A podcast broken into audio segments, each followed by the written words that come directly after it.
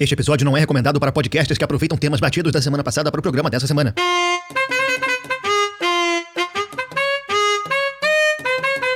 Foda! Deixa os garotos brincar. Foda!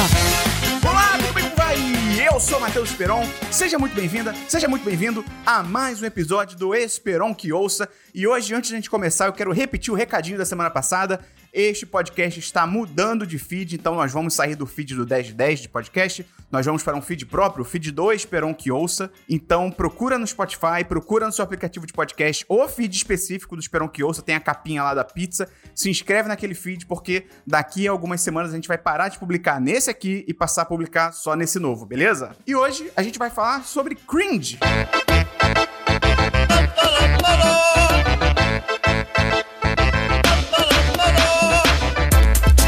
sei que esse assunto já tá completamente saturado. Eu ativamente evitei falar sobre isso, sabe? Bola pra frente, tem outras pautas.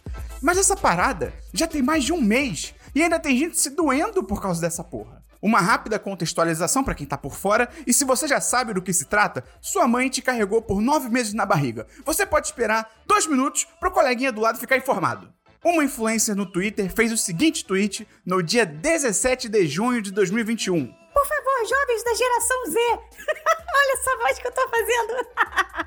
Me contem o que vocês acham mico dos millennials. Acho que falar mico já passou. É cringe, né? Não tem essa risadinha. Eu tô parecendo uma mulher das branquelas, tá ligado? Que na verdade é um cara. E aí tem que ter uma rápida contextualização dentro da contextualização sobre essas categorias geracionais.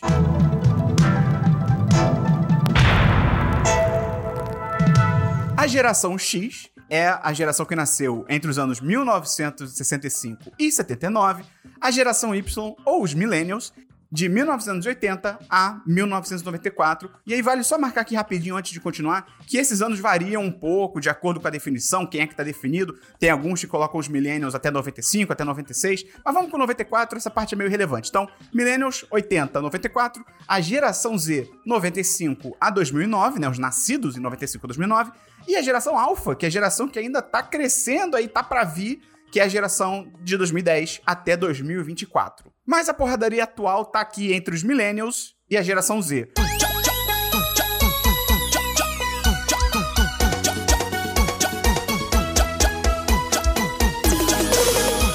Ou seja, basicamente, adultos versus adolescentes. E aí, voltando pro tweet sobre o que a geração Z acha cringe, acha vergonha alheia, chegaram umas respostas completamente bizarras e muito típicas de adolescente enxergando a vida e os hábitos adultos de forma crítica e cínica. Por exemplo, teve resposta dizendo que falar de boleto é cringe, falar que você vai pagar os boletos. Teve resposta dizendo que usar pontuação e emoji é cringe, que café da manhã é cringe. Tem uma porrada de coisa. E aí, teve gente que levou na boa, tratou como um meme, basicamente, foda-se. Mas teve uma galera que ficou nitidamente incomodada, uma galera da minha geração, né, millennial, pessoal de 30 anos na cara, porra, fez textão, fez vídeo paródia, várias paradas que são ainda mais cringe do que a lista dos milênios. Você tá agindo errado. E eu acho isso tudo muito doido, porque, cara, desde que o homem é homem, desde que a nossa espécie cagava na mão pra jogar nos outros, desde que o ser humano olhou pro antílope correndo, ficou com preguiça de ir atrás e falou: Quer saber? Vou plantar milho, foda-se. Existe combate de gerações. Que é basicamente os adultos não entendendo os jovens e os jovens não entendendo os adultos. É a parada mais normal que tem.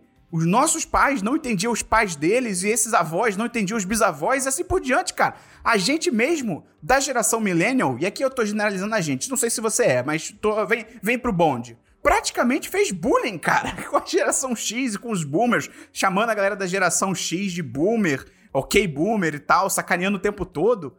A nossa hora ia chegar também, tá ligado?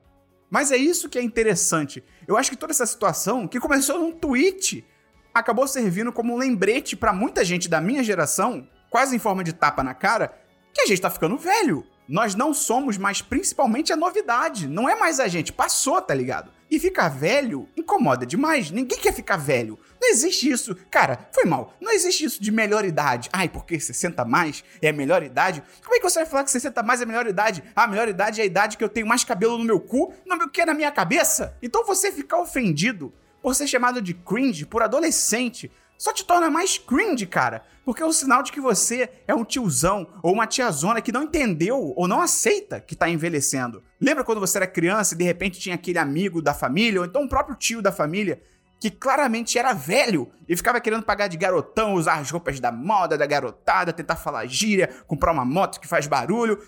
É você, se você se incomoda em ser chamado de cringe, você tá sendo essa pessoa, cara. E além disso, ficar ofendido por causa de adolescente, bicho. A faixa etária que acha que vai fazer faculdade e vai ficar rica, que acha que o ator Toyota Chevrolet é um galã, o grupo que é contra café da manhã, pelo amor de Deus. Por que, que você tá ouvindo essas pessoas, cara? Viva sua vida como você quiser. Foda-se Foda-se que acham que você faz cringe. Vai tomar café da manhã na Academia Brasileira de Letras com um bolo de laranja em forma de emoji, enquanto você separa boletos para pagar vestido de Harry Potter. Foda-se, cara. A vida é sua. Então, se você precisa da aprovação dos outros, muito melhor do que ficar se importando com a opinião de adolescente é você ajudar a divulgar esse podcast.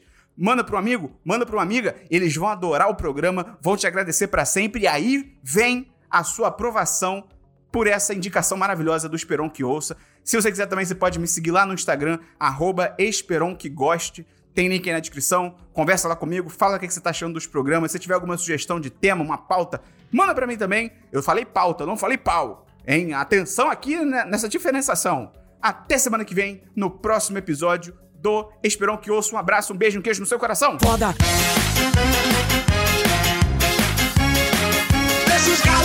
Pau.